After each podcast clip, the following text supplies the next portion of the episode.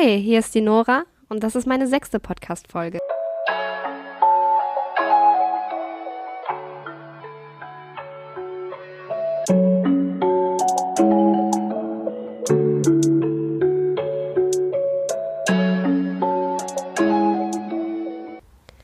In meiner letzten Folge ging es mir ja nicht so gut. Das hatte ich euch ja äh, so ein bisschen erklärt. Ähm, tatsächlich geht es mir jetzt auch wieder besser und ich bin äh, total froh, ähm, jetzt wieder eine stimmungsvolle, hilfreiche Podcast-Folge für euch zu erstellen und hochzuladen. Und ähm, heute wird es darum gehen, dass ich euch mal so ein bisschen erläutere, was sind psychische Erkrankungen, wie viele haben das eigentlich und was kann man dagegen tun? Also was für Anlaufstellen gibt es für dich, wenn du merkst, okay, du schaffst es alleine nicht mehr und ähm, du brauchst Hilfe. Also jetzt erstmal so die allgemeinen Daten und Fakten. Jeder Vierte, der eine Arztpraxis besucht, leidet an einer psychischen Erkrankung. Und 300.000 Menschen gehen jährlich in eine psychiatrische Klinik. Davon sind die drei meisten Erkrankungen die Angststörung, die Depression und die Somatoformstörung. Die Somatoformstörungen sind körperliche Beschwerden, die sich auf die Psyche zurück erklären lassen, die also keinen körperlichen Grund haben, keine körperliche Erkrankung und ähm, was beim Arzt auch so in Blutbildern oder so nicht erkennbar ist. Aber wann ist man denn überhaupt psychisch krank und wann nicht. Also laut der Klassifikation eines Arztes und des ICDs, also ist ja dieser Code, den man bekommt beim Arzt, wenn man eine Diagnose gestellt bekommt, ist es so, sobald ein häufiges, intensives, lang andauerndes Normalabweichen des Erlebens, Befindens oder Verhaltens vorhanden ist, ähm, kann man von einer psychischen Erkrankung sprechen. Und viele fragen sich ja auch, warum habe ich das jetzt bekommen? Oder wieso kriege ich das und wer kann das überhaupt kriegen? Oder bin ich jetzt als gesunde Person auch ähm, gefährdet, irgendwann mal eine Krankheit zu bekommen, die in den psychischen Bereich fällt? Und es gibt äh, vier Faktoren, die ähm, das beeinflussen können. Das ist einmal biologisch. Also wenn es natürlich in der Familie, also erblich bedingt auch, wenn in der Familie sowas schon mal aufgetreten ist, ist die Chance natürlich höher, ähm, daran irgendwann auch zu erkranken. Dann persönliche Gründe. Jeder reagiert ja auch anders. Jeder Mensch hat andere Gefühle und Empfinden. Und ähm, dementsprechend ist es auch möglich, dass sich dadurch halt eine Angsterkrankung schneller bilden kann. Ähm, soziale Aspekte, ähm, schlechte Erfahrungen gemacht, gerade auch wenn man in den Bereich posttraumatische Belastungsstörung schaut oder ähnliche Erkrankungen, die etwas mit Traumata zu tun haben. Gerade da auch, ähm, das hat viel mit dem sozialen Aspekt zu tun, wenn man schon mal eine Enttäuschung erlebt hat oder schon mal gemerkt hat, okay, ich habe schlechte Erfahrungen mit Menschen gemacht oder vielleicht auch Mobbing, es gibt ganz viele verschiedene Gründe, ähm, kann das ein Grund sein, eine psychische Erkrankung zu entwickeln. Und dann natürlich auch beruflich, also wenn ähm, es auf der Arbeit nicht gut läuft, auch da vielleicht Mobbing ist oder man total unzufrieden ist, sich überanstrengt oder einfach ja, sein Gleichgewicht bei der Arbeit nicht mehr findet, ähm, kann das auch zu einer psychischen Erkrankung führen. Die wohl bekannteste im ja, beruflichen Aspekt ist ähm, das Burnout, was äh, sehr einer Depression ähnelt, aber eben noch ein paar andere Faktoren hat, die natürlich durch einem durch Überarbeitung passieren kann oder auch durch Unwohlsein auf der Arbeit.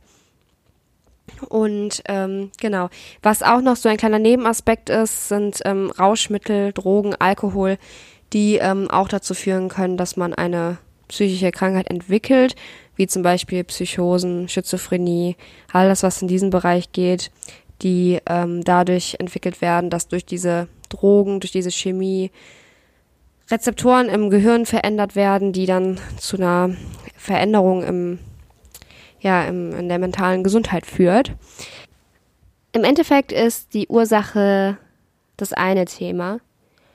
Aber im Endeffekt kann man, wenn es passiert, es eh nicht mehr ändern. Natürlich kann man als gesunder Mensch darauf achten, dass man nicht in eine Situation verwickelt wird, in der man riskiert, krank zu werden. Wir gehen ja auch nicht extra ähm, irgendwie ins Krankenhaus, wollen uns mit Keimen anstecken. Und genau dasselbe ist es ja auch. Aber das Wichtigste ist eigentlich nicht der Grund, sondern was kann ich dagegen tun? Wie kann ich das bekämpfen? Wie kann ich mich selber wieder besser fühlen? Und es gibt mittlerweile so viele verschiedene Möglichkeiten, sich Hilfe zu suchen. Und es fängt schon, die, die will ich dir jetzt einfach mal aufzählen, damit du vielleicht schauen kannst, vielleicht du selber, vielleicht hast du jemanden im Umfeld. Wie kannst du dir, wie kannst du den anderen Leuten vielleicht helfen und auch eine Lösung finden? Weil ähm, das Leben ist zu kurz, um sich so schlecht zu fühlen. Und klar, jeder hat mal schlechte Zeiten und das ist auch okay, aber ähm, dass man sich einfach schneller wieder besser fühlen kann. Also, Schritt eins: Es gibt die Möglichkeit, mit einer Seelsorge zu sprechen, wenn es gerade akute Phasen sind. Es gibt in vielen Städten ähm, auch ehrenamtliche Einrichtungen oder auch nebenberufliche Einrichtungen, auch hauptberufliche, die jetzt keine Psychologen sind, mit denen man sich aber austauschen kann. Quasi jemanden Neutrales zu haben, mit dem man sich treffen kann.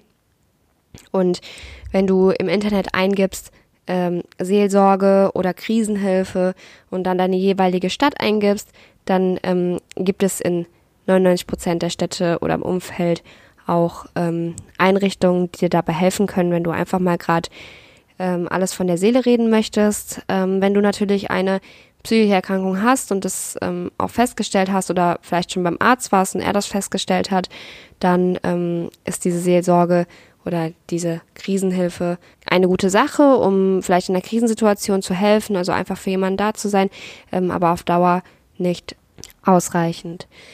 Es gibt nämlich dann die Möglichkeit, das wäre der nächste Schritt quasi, sich an einen Psychologen zu wenden. Und man kennt die Situation mittlerweile ja ganz gut. Es ist gar nicht mehr so einfach, einen Psychologen zu finden. Viele sind voll mit ihren Terminen, viele nehmen gar keine mehr auf oder man muss sehr lange warten. Ähm, ich habe da aber so ein paar Tipps für dich, wie du vielleicht schneller an einen Psychologen herankommen kannst. Und zwar gibt es die Möglichkeit, dir beim Hausarzt eine Überweisung zu holen. Und da kannst du einfach mal mit deinem Hausarzt sprechen. Ähm, es gibt eine Überweisung, da steht ein Code drauf und den gibst du ein.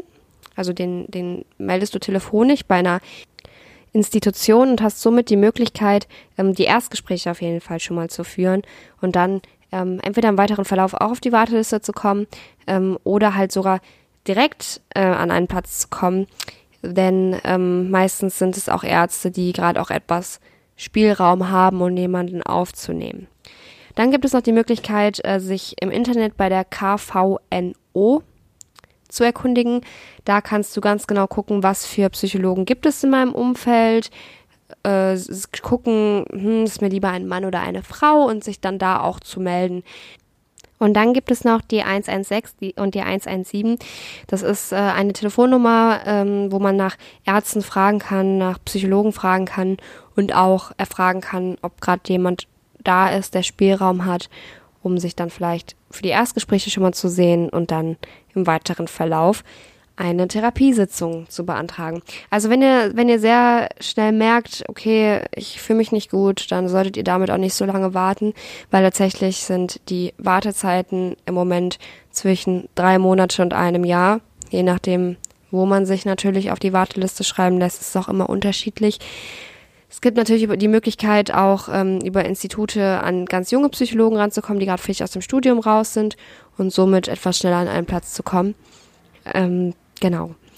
Der nächste Schritt, falls du merkst, okay, mein Alltag funktioniert nicht mehr so ganz und irgendwie, weiß ich nicht, ich kann nicht mehr so gut arbeiten, aber irgendwie geht auch noch zu Hause alles, aber es ist halt alles sehr schwer. Dann gibt's das, die Möglichkeit, in eine Tagesklinik zu gehen, die quasi wie die Psychiatrie ist. Das ist auch in der Psychiatrie, aber halt über Tag. Also es ist halt wie ein Arbeitstag, meistens von 9 Uhr bis 16 Uhr und ist aber dann mit Übernachtung zu Hause. Da kannst du dich an eine Tagesklinik wenden, die bei dir in der Nähe ist.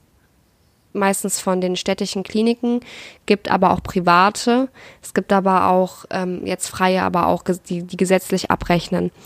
Da kannst du dich dann melden, wirst auch zum Erstgespräch eingeladen und nach Einschätzung deiner Diagnose auf die Warteliste gesetzt und ist für dich eigentlich eine ganz gute Möglichkeit, wenn du merkst, ja, es, es funktioniert zwar noch, schon noch einigermaßen, aber es ist halt schon grenzwertig.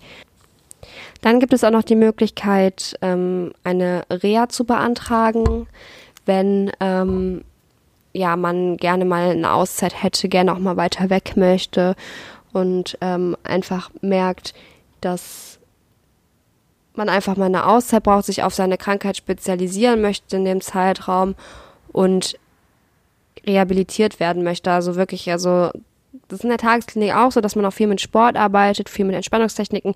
Man beschäftigt sich zwar auch mit der Krankheit, aber auch mit anderen Dingen, aber das wäre ja an der Reha auch so. Und es ist halt ein komplett auf dich abgeschnittenes Paket bei beiden, die dich wirklich wieder rehabilitieren.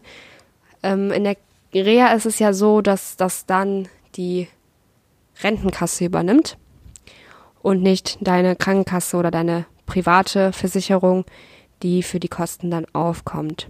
Und dann im letzten Fall, das sage ich ganz unten immer, ist der stationäre Aufenthalt in einer psychiatrischen Klinik, quasi Tagesklinik mit Übernachtung, wäre so die letzte, der letzte Punkt, den ich so ansprechen würde. Es ist wirklich für ganz akute Fälle auch, natürlich aber auch, wenn du merkst, okay, ich brauche das jetzt einfach, ist ähnlich auch wie eine Reha und die Tagesklinik, aber halt auch mit Übernachtung, wo sie es wirklich bis zu deiner Stabilisierung genau darauf spezialisiert wird, dass es dir besser geht.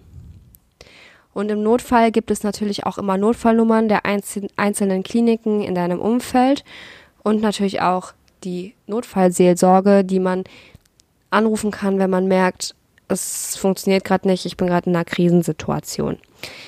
So, jetzt habe ich dir ein paar Punkte aufgezählt und es gibt wirklich diese Möglichkeiten, um dich wieder zu stabilisieren. Und ich sage immer, es ist auch gar keine Schwäche, wenn man sowas in Anspruch nimmt, sondern es zeigt sogar, dass man stark ist, weil man dagegen ankämpfen möchte. Und wie gesagt, ich bin ganz stark gegen diese Entstigmatisierung, weil es kann jedem passieren. Es gibt auch viele, denen das passiert ist, von denen man das nie gedacht hätte. Und es ist nichts Schlimmes, sich Hilfe zu suchen. Und in dem Sinne wünsche ich dir heute einen wunderschönen Tag. Ich hoffe, ich konnte dir etwas weiterhelfen. Wenn du Fragen hast, melde dich gerne. Bei meinem Instagram, da könnt ihr mir immer Nachrichten hinterlassen, Anregungen, Fragen, Bemerkungen oder auch Kritik. Ähm, ich danke dir sehr dafür, dass du dir die Zeit genommen hast, dir meinen Podcast anzuhören. Und wir hören uns dann nächste Woche wieder. Tschüss.